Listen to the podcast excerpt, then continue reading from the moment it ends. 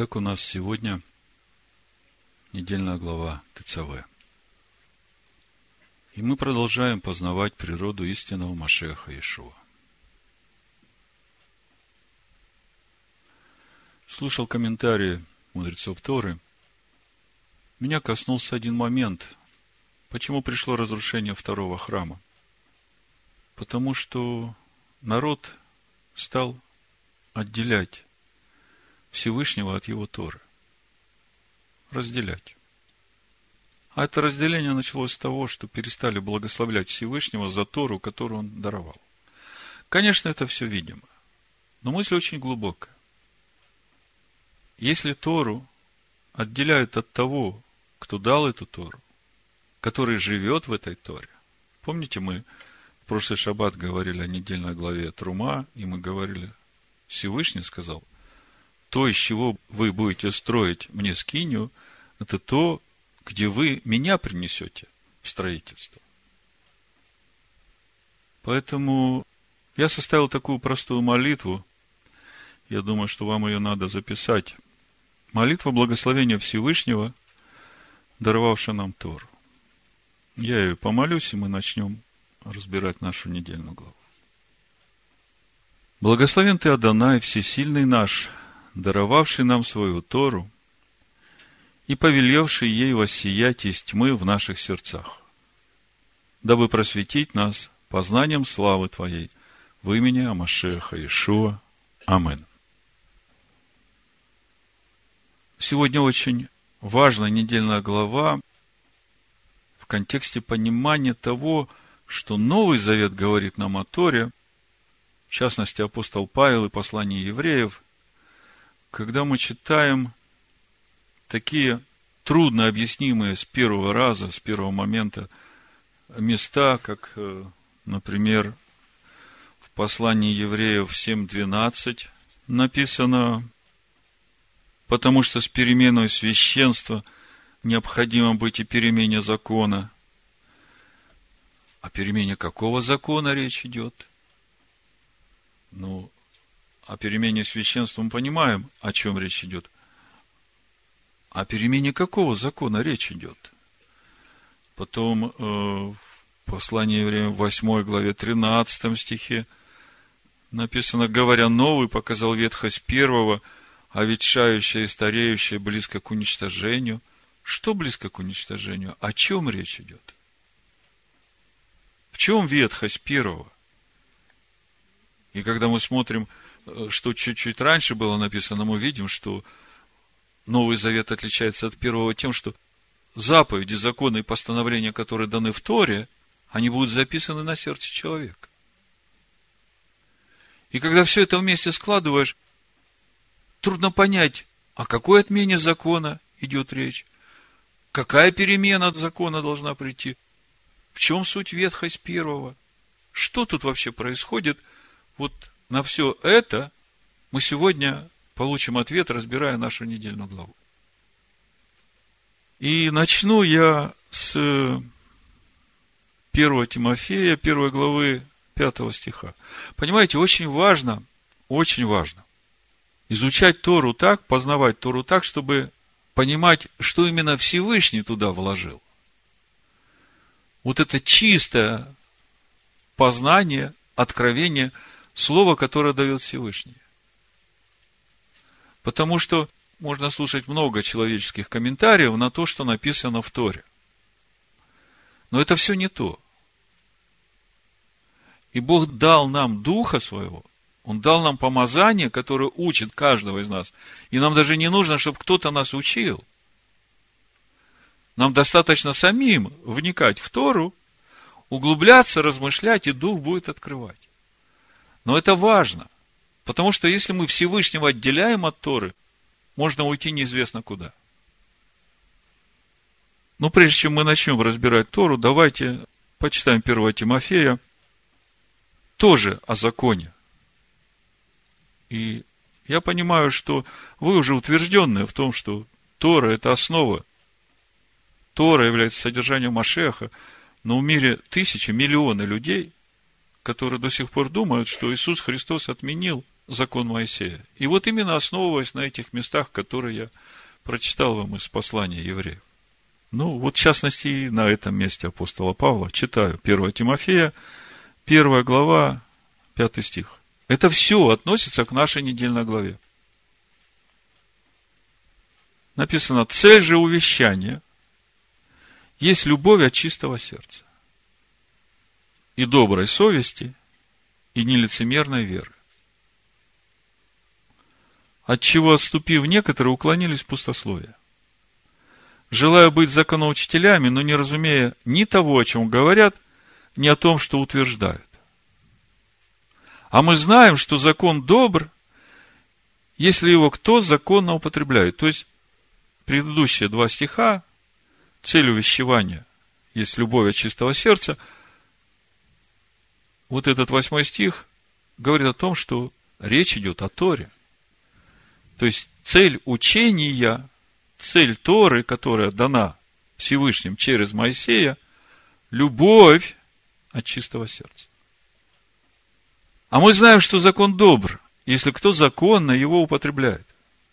Зная, что закон положен не для праведника, но для беззаконных и непокоривых, нечестивых и грешников, развратных и оскверненных, для оскорбителей отца и матери, для человека-убийц, для блудников, мужеложников, человека-хищников, клеветников, скотоложников, лжецов, клятвопреступников и для всего, что противно здравому учению по славному благовестию блаженного Бога, которым не уверено.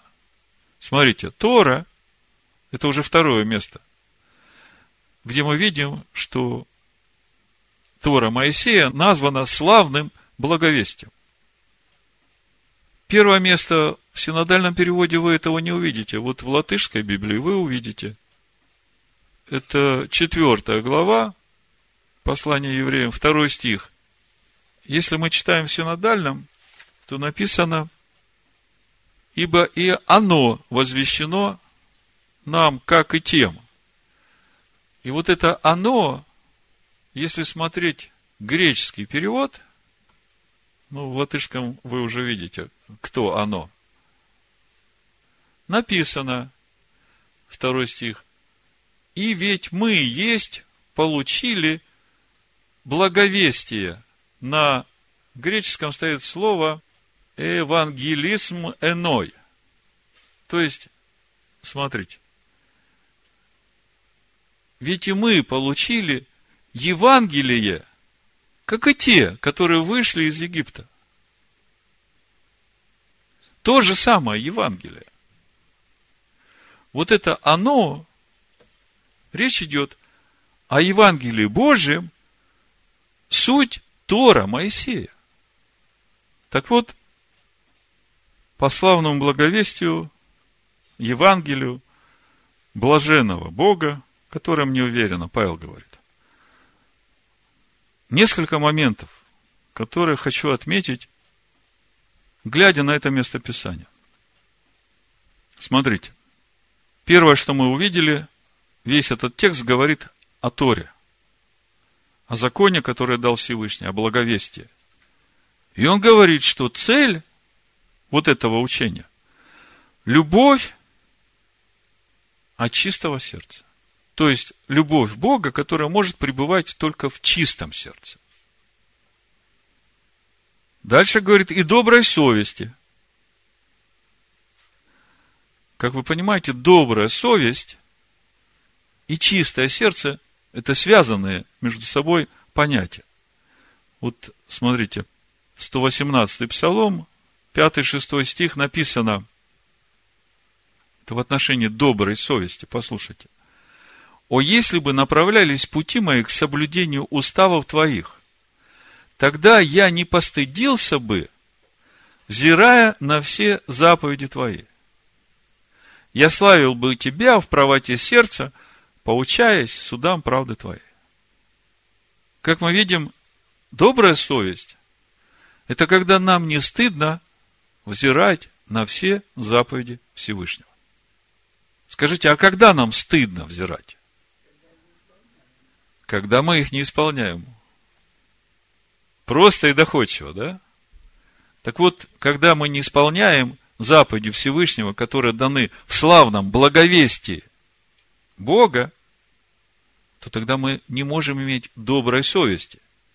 А если мы не можем иметь доброй совести, то тогда о чистом сердце говорить не приходится. А цель увещевания, цель всего учения – чистое сердце. Потому что именно в чистом сердце будет пребывать любовь. Бог есть любовь. И дальше нелицемерная вера. А это как? Говоришь, что люблю, а сам не любишь, да? Да, в общем-то, так оно и есть. То есть, э, делаешь что-то, чего в сердце твоем нет. В сердце твоем что-то другое. Но по внешнему человеку ты это делаешь от ума. А сердце твое в этот момент вообще в другом месте. Вот это есть лицемерная вера. То есть, мы видим нелицемерная вера, добрая совесть, чистое сердце, и это как ступени к тому, чтобы в нашем сердце поселилась любовь. Бог есть любовь.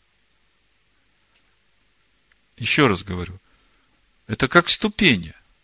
Нелицемерная вера, добрая совесть, чтобы в нашем сердце была обитель для Бога. А дальше, в восьмом стихе, Павел говорит, да мы знаем, что закон добр, если кто законно употребляет его.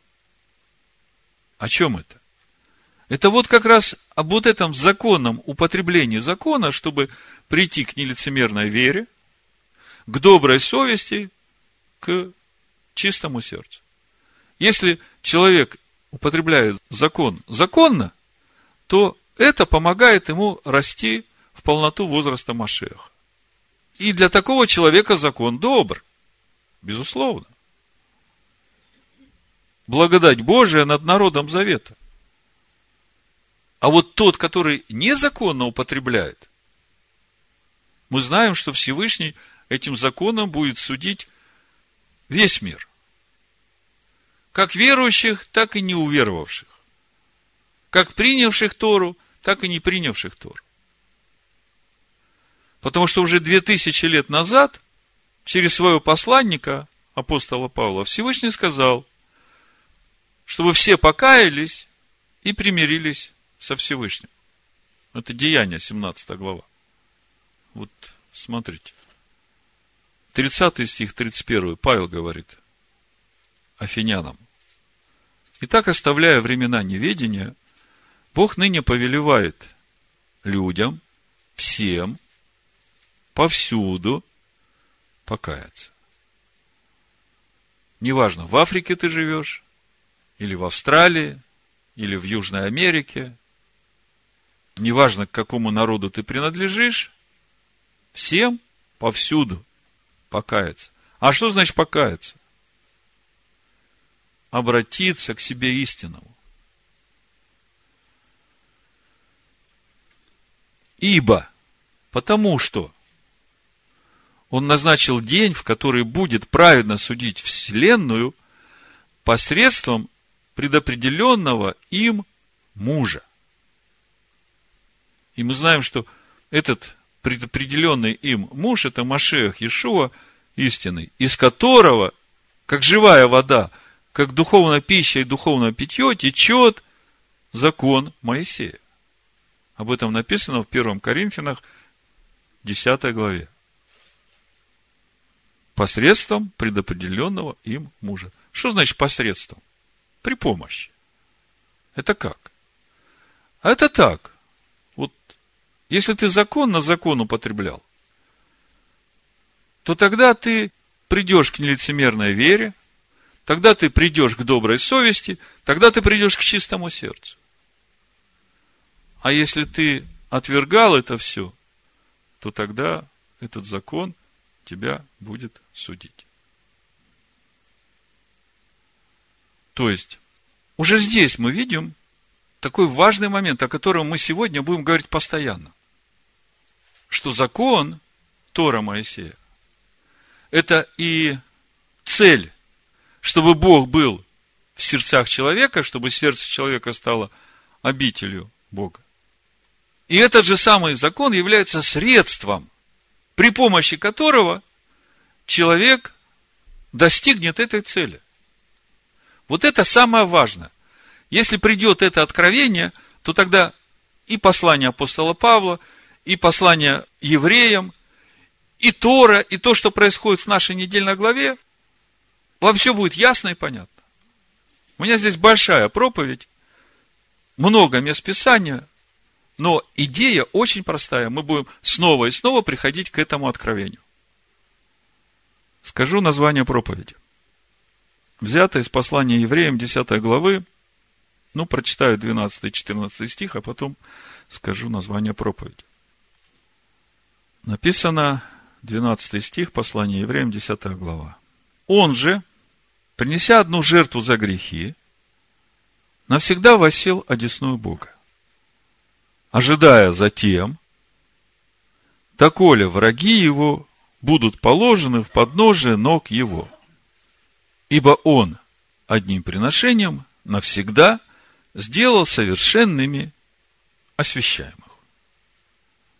Значит, название проповеди «Доколе враги его будут положены в подножие ног его». Что вы слышите? Вот читая это местописание, мы видим в 14 стихе одним приношением навсегда сделал совершенными,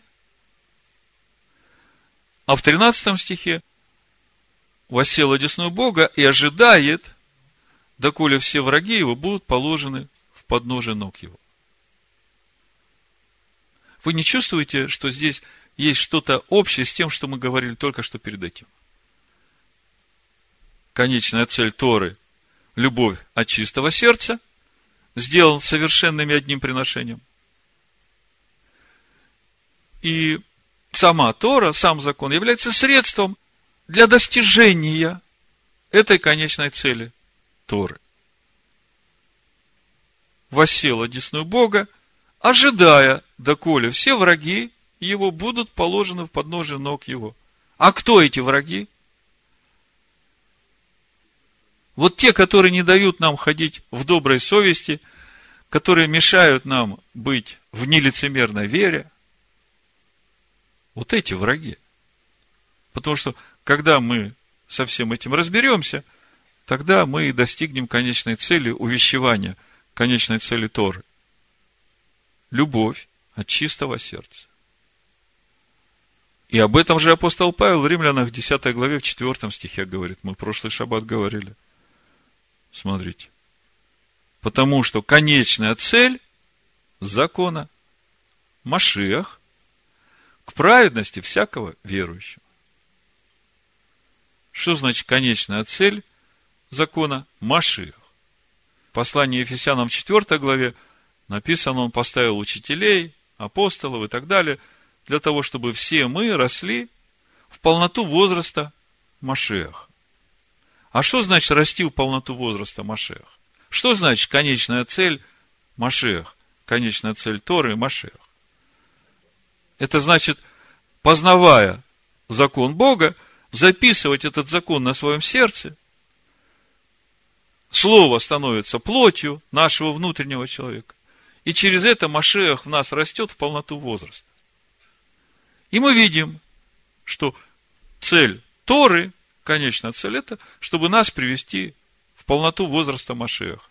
И когда придет эта полнота возраста, тогда Бог будет жить в нас, и это наша праведность, праведность Божия.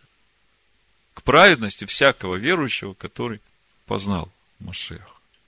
И тут же, Галатам 2 глава, 19 стих 20, мы видим, что этот же самый закон, мы видим конечная цель закона Машех, то, о чем мы читали сейчас в первом послании Тимофея, и во второй главе послания Галатам мы видим закон – этот же закон является средством достижения этой цели. Вот смотрите. Законом я умер для закона, чтобы жить для Бога. Я сораспялся Машех, уже не я живу, но живет во мне Машех. Вы видите, именно закон является тем средством, который помогает мне умереть для себя, чтобы жить для Него. И именно закон приводит меня в такое состояние, когда уже не я живу, а Машех живет во мне. Опять мы видим ту же самую мысль. Цель закона Машех, цель закона любовь от чистого сердца, и мы видим, что этот же закон является и средством достижения этой цели. Как вы думаете, откуда апостол Павел взял такую, я бы сказал, простую, такую чудесную, такую красивую мысль? Откуда он это взял? Конечно, он ее взял из самой Торы. Наша недельная глава именно об этом. Вас это не удивляет? Вы все читали недельную главу? И, наверное, сидите и думаете, откуда он взял? Там вообще об этом ничего ни слова не сказано. Давайте будем смотреть. Понимаете, очень важно, я вначале уже сказал, познавая Тору, понимать, что Бог хочет сказать нам через это слово. Так вот, смотрите. Мы продолжаем рассматривать устройство скини обители для Всевышнего. И наша недельная глава начинается с какого слова? Повели. ТЦВ. Скажите, когда мы читаем повели сынам Израилевым, то это как? Это добровольно или по принуждению? Я хочу, чтобы вы что-то начали видеть. Наша недельная глава начинается со слова «повели», и мы понимаем, что это не добровольно. Это уже конкретно, да. Кому повелеть надо? Сынам Израиля. Это очень важный момент. Если мы посмотрим предыдущую недельную главу, которая начинала нам рассказывать об устроении этой скини, что мы там читаем? Только тот, у кого есть на сердце. Вот смотрите. Исход 27 глава, 20 стих, мы читаем, «И вели сынам Израилевым, чтобы они приносили тебе елей чистый, выбитый из маслин, для освящения, чтобы горел светильник во всякое время. А исход 25 глава, 1 стих мы читаем. И сказал Адонай Моисею, говоря, скажи сынам Израилевым, чтобы они сделали мне приношение, и мы уже говорили, взяли меня в приношение от всякого человека, у которого будет усердие, в Торе написано, у кого расположено сердце, принимай приношение мое. В чем разница. Прошлая недельная глава и сегодняшняя недельная глава. Вы чувствуете, что что-то резко поменялось. Там все добровольно, а здесь уже повели. Приказ. И еще один момент. Если вы обратили внимание, в нашей недельной главе вообще Моисей по имени ни разу не упоминается. Вам не показалось это странным? Везде мы читаем, сказал Бог Моисею, скажи. А тут Моисея вообще нет. Более того, в этой недельной главе мы видим, что Аарон и его сыновья, они выступают в роли тех, которые приносят жертвы тому, который будет их заколоть и служить как священник. То есть, мы привыкли слышать, что Аарон и его сыновья, они служители, они священники. А здесь мы видим, что они, как простые прихожане, приходят к, мы понимаем, что к Моисею, и вся недельная глава посвящена именно тому, как приготовить Аарона и его сыновей к служению в той скинии, которая будет построена. И возникает вопрос, а зачем все это надо, если Моисей и без всего этого может спокойно служить как священник и приносить жертвы Всевышнему? Вы не задумались над этим?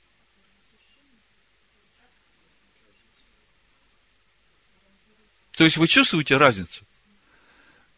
Предыдущая глава Трума, там все добровольно – а в этой главе уже начинается с того, что есть повеление, и мы видим, что вся глава посвящена Аарону, которого приготовляют к служению. Мы об этом еще поговорим. Когда мудрецы начинают смотреть на вот эти все моменты и сравнивать, они говорят, что эта недельная глава, это не глава Маше, это глава Аарона. Он здесь выходит на первый план, потому что в главе ТЦВ перед нами предстает модель скинии, тех ее элементов и функций, которые предназначены только для искупления зла. И, как мы видим, в этом всем служении центральное место занимает Аарон и его сыновья. Мы с вами привыкли, что в Скинии, которая была устроена по образу, служат священники в храме, кровь животных льется рекой. Вопрос, а почему, собственно? Зачем все это надо? Почему любой сын Израиля не может подойти к жертвеннику, принести свою жертву, омыться в умывальнике, зайти в святилище, положить хлеба поменять, э, почистить светильник, зайти во святое святых, поговорить со Всевышним. Почему мы это даже не допускаем в мысли, что так может быть? И вы уже начинаете понимать, почему. Потому что появился грех. Человек, который с чистым сердцем, с чистой душой, как у Моисея, ему это не нужно. Но поскольку не все такие, как Моисей, с таким чистым сердцем, понадобилось это служение. Вот где ключ. И у меня есть пример. Вот смотрите. Наша недельная глава наша недельная глава, которая говорит об устроении вот этой скини вместе с, со всем этим служением, в Торе названа Оэль Маэт. Скиния свидетельства или шатер встречи. Оэль Маэт. Об этом написано в Исход 29 глава, 4 стихе мы читаем. Аарона же и сынов его приведи ко входу в скинию собрания, и там стоит Оэль Маэт. Оэль Маэт скиния свидетельства, шатер встреч. И омой их водой. То есть мы конкретно понимаем, что речь идет об вот этом святилище, скинии, мешкане, которые будут строиться на Израиля через какое-то время. В следующей недельной главе мы будем читать о том, как ушло присутствие Всевышнего из стана. И смотрите, в 33 главе, в 7 стихе, я прочитаю до 11, мы видим, что шатер, который Моисей поставит вне стана Израиля, в котором вообще не будет ни святого святых, ни святого с, со светильником, с хлебами и с э, этим жертвенником золотым для воскурения фимиама. Там ничего этого не будет. И тем не менее, Моисей приходил туда, и там встречался со Всевышним и говорил с ним – и этот шатер тоже назван Оэль Маэд. Прочитаем давайте, исход 33 глава, 7 стиха. Это после греха золотого тельца, вы знаете, да. Моисей же взял и поставил себе шатер вне стана, вдали от стана, и назвал его Скинию собрание, Оэль, Моэд. Слушайте, это тот же Моисей, который вот сейчас на горе со Всевышним, он еще не спустился. И записывает все законы, постановления Всевышнего о том, как устроять этот Оэль Маэд, как туда привести и приблизить к себе и возвысить Аарона и его сыновей, чтобы они смогли там служить. И этот же Моисей, спускаясь с горы, разбив скрижали, свой шатер переносит за стан И называют его Оэль Маэд. И там нет ничего из того, о чем мы читаем в главе Трума и в главе ТЦВ. И дальше здесь написано в седьмом стихе. И каждый, ищущий Аданая, приходил в Оэль Маэд, находившийся вне стана. Зачем он туда приходил? Иметь общение со Всевышним. То есть мы видим, тут Уэльмает, и там Уэльмает, и мы видим большую разницу. В одной Уэльмает каждый, ищущий Господа, приходил в скинию собрания, находившуюся вне стана, имел общение со Всевышним. А в другой Уэльмает, если прочитать числа 18 главу, с 22 стиха написано, и сыны Израилева не должны впредь приступать к скине собрания, чтобы не понести греха и не умереть. Пусть левиты исправляют службы в скине собрания и несут на себе грехи их. Какое определяющее слово, которое стало причиной всех этих перемен? Грех. Вот. То есть, если человек чист душой, как Маше, то ему не нужно это посредническое левитское служение. Он может сам ходить в скинию, свидетельство, Оэль Маэт, и иметь общение со Всевышним. И это все в Торе Маше. Я сейчас не читаю вам послание евреям. Послание евреев сейчас вам начнет раскрываться через то, что мы читаем в Торе Маше. Но поскольку таких немного, как Маше, поэтому понадобилось это посредническое, священническое служение, цель которого, скажите мне, какая? Очищать сердца и души сынов Израиля для чего? для того, чтобы их сердца сделать обителью. И это опять мы читаем в Торе. И о том, как это будет происходить. Вот наша недельная глава начинает это рассказывать. Кто-то мог бы сказать, так это же для сынов Израиля, для сынов Якова, они жестоковыйные. Может быть, кто-то хочет сказать, что никто из нас не грешит? Может, э, кто-то родился с не лукавым сердцем от своих родителей, тогда начинайте шире смотреть на это. И начинайте через это уж смотреть то, что происходит в Новом Завете. И то, что происходит в Новом Завете, это то же самое, что мы имеем в Торе, только служение уже происходит не в скине по образу, а в истинной скине. Но служение это по тем же самым законам, которые мы сейчас познаем, изучаем. Цель Торы – любовь от чистого сердца. И мы видим, что эта Тора является и средством достижения этой цели. И об этом апостол Павел пишет, и именно об этом и послание евреев нам говорит. Помните, в прошлой недельной главе мы говорили, что изначально цель Мешкана – это встреча человека со Всевышним. 25.8, шмот, исход, мы читали. И устроят они мне святилище, и буду обитать посреди них. То есть, вот здесь вот главная цель скини. Видите, да? То есть, если я вас спрошу, для чего нужна скиния, какая ее цель главная? Чтобы Всевышний обитал в наших сердцах. Это главная цель скиния. Цель увещевания, цель Торы – любовь от чистого сердца. Но когда мы смотрим на нашу недельную главу ТЦВ, то мы видим, что она начинается уже не с добровольных приношений. От каждого, у кого будет сердце расположено. А с повеления всем сынам Израиля начать приносить елей. А где взять елей?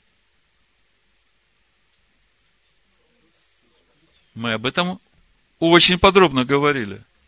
Если кто слушал проповедь не воинством и не силой, но духом. Те, кто не слушали, я коротко скажу. Где берется елей? И почему он у некоторых кончился, как мы читаем в притче о десяти девах? Ответ нам дает книга Захария, 4 глава, где написано устройство этого светильника. Удивительная картина. Семисвечник стоит семью лампадами.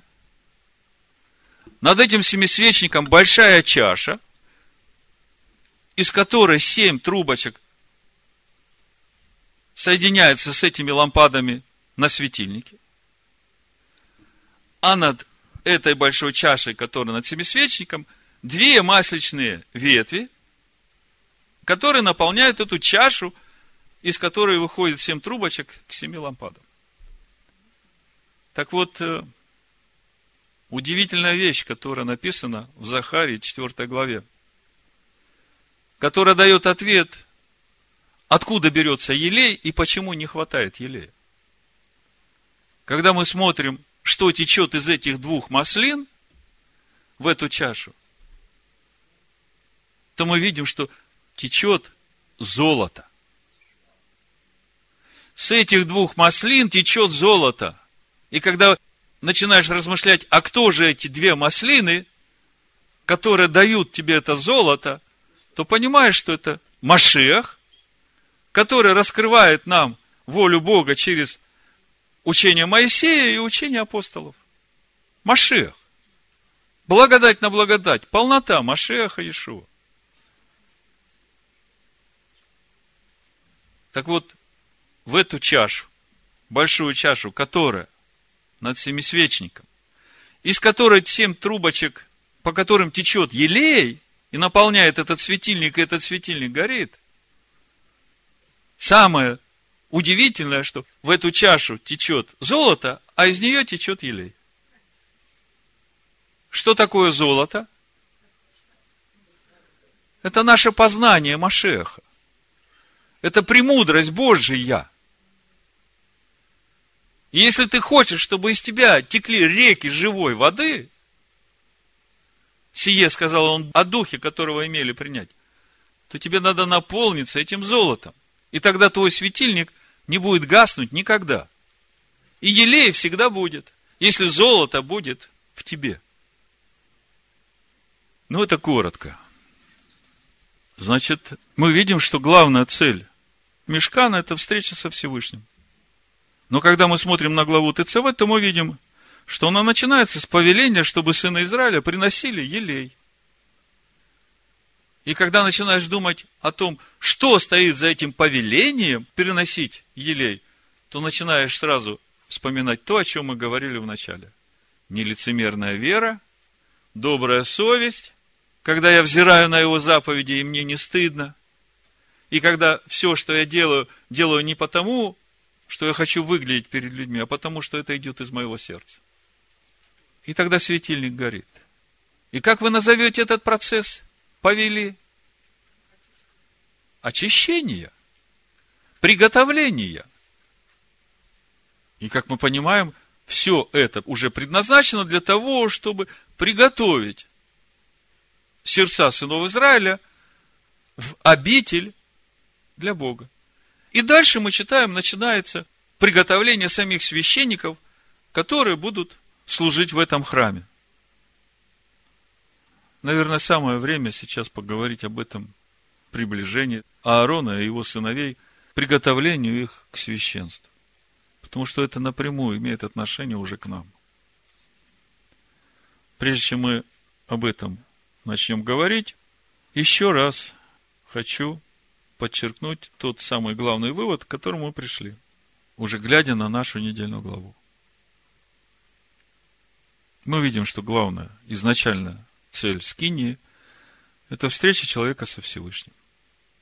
И также мы видим, что служение священника в скине, суть которого очищение сынов Израиля от греха, это средство, которое в конечном итоге приводит к исполнению главной цели, для которой предназначена сама скиния.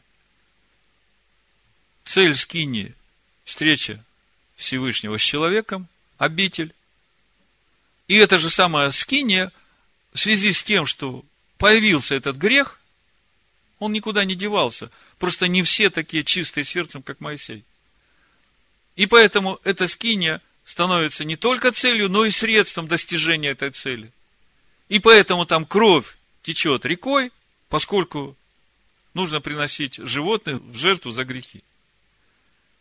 Но если бы не было греха, то, как сказал Раби Ханина бен Досек, обзор на эту недельную главу, он сказал, если бы не было зла, то можно было бы сказать, то не нужна была бы вся глава ТЦВ. Не нужно было бы вводить даже посредническое левитское служение. Если бы не было зла, если бы не было греха. Но поскольку он есть, этот вопрос надо решать. И вот то, что мы начинаем читать в недельной главе ТЦВ, это то, как Скиния будет решать этот вопрос. Если мы смотрим апостола Павла и послание евреям, мы видим эти же самые мысли. Он, принеся одну жертву, навсегда воссел одесную Бога. Зачем нужно было приносить жертву? Потому что грех есть. Теперь ожидает, доколе враги его будут положены в подножие ног его, ибо он одним приношением навсегда сделал совершенными освящаемых. Трудное местописание, которое толкуется по большей части теми, кто читает только Новый Завет, не вникают в Тору. Однозначно. Все, мы уже священники, мы уже на небесах, нам ничего не надо. Никакого процесса не будет. Он уже все сделал, наши сердца готовы. А на самом деле мы видим, что он ожидает, доколе все враги будут положены в подножие ног, и тоскиние, с которой он пришел, нерукотворно к нам, мы сейчас об этом будем читать, она как раз и выполняет эту функцию, приготовляет нас в обитель. И поэтому Павел в Римлянах 10 главе говорит, конечная цель закона – Машех к праведности верующего. Вот она, приготовленная обитель. Вот оно, сердце, достигшее своей цели, любви Всевышнего. А если все это вместе сложить, мы видим тот самый важный вывод – Тора Маше содержит в себе и конечную цель пути верующего. И она же является средством достижения этой цели. Павел говорит, законом я умер для закона, сораспялся Машеху, чтобы уже не я жил, но Машех жил во мне. Видите как? Все просто, гениально просто. И когда читаешь Павла без Торы, трудно понять, что он хочет сказать. Но когда это соединяется с Торой, тогда видишь, что нету ничего нового, Павел ничего не придумывал. Я вам скажу больше. Сами иудейские мудрецы говорят о том, что вот глава Трума – это Тора Маше. А глава ТЦВ – это уже Тора Аарона. Именно потому, что грех, с которым надо разбираться. Если бы не было греха, тогда бы вот этой главы ТЦВ вообще не нужно было бы. Но это же проблема не только сыновей Якова в то время, когда Бог призвал Моисея на гору давать ему устав с кинии по образу. Это же проблема каждого человека. Лукавое сердце. Как лукавое сердце сделать чистым сердцем? Бери Тору Моисея. Там и цель, там и средства. И вот здесь вот самое время нам заглянуть в послание евреев, чтобы понять это непростое послание, эти непонятные местописания, что там отменяется, зачем отменяется, какой закон не нужен, какая перемена закона должна прийти. Я бы мог, конечно, этот момент пропустить, чтобы вас не перегружать. Но, понимаете, если я его пропущу, то тогда не будет другой такой возможности вот так вот легко и просто понять все, что читается в послании евреям. Поэтому наберитесь э, терпения и послушайте. Я коротко основные моменты, чтобы не перегружать вас. И потом мы продолжим обзор нашей недельной главы, потому что мы сейчас остановились на самом важном. Как приготовлять этих священников? А в книге Откровений мы читаем, что Машиах Иешуа сделал нас этими священниками. И опять мы читаем, сделал. Так уже сделал. Что тут об этом говорить? Сейчас посмотрим, что там написано. Давайте сначала с посланием евреев. Посланием евреев. Посланием евреев. Посланием евреев. Посланием евреев. Посланием